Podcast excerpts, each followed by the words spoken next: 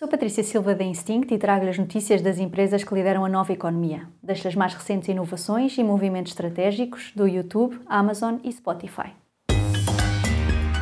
The Big Ones. O serviço de streaming YouTube Music está a expandir o catálogo de conteúdos e em breve vai adicionar podcasts.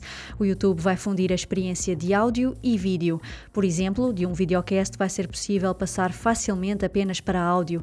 Os criadores vão poder atualizar conteúdos através de feeds RSS, evitando ter de fazer upload dos ficheiros no YouTube, e através do YouTube Studio vão também ter acesso a ferramentas para facilitar a criação de podcasts. A Amazon renovou os direitos de transmissão em Itália da competição de futebol Liga dos Campeões. O acordo prevê a transmissão por mais três épocas através do serviço de streaming Amazon Prime Video. Já na próxima época, a Amazon assegurou a transmissão exclusiva de um total de 18 jogos.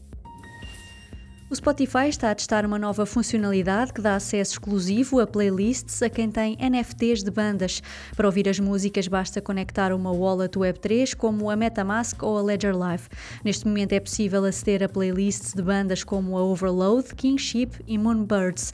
A novidade ainda só está disponível para utilizadores com dispositivos Android nos Estados Unidos, Alemanha, Austrália e Nova Zelândia. Super Toast by Instinct.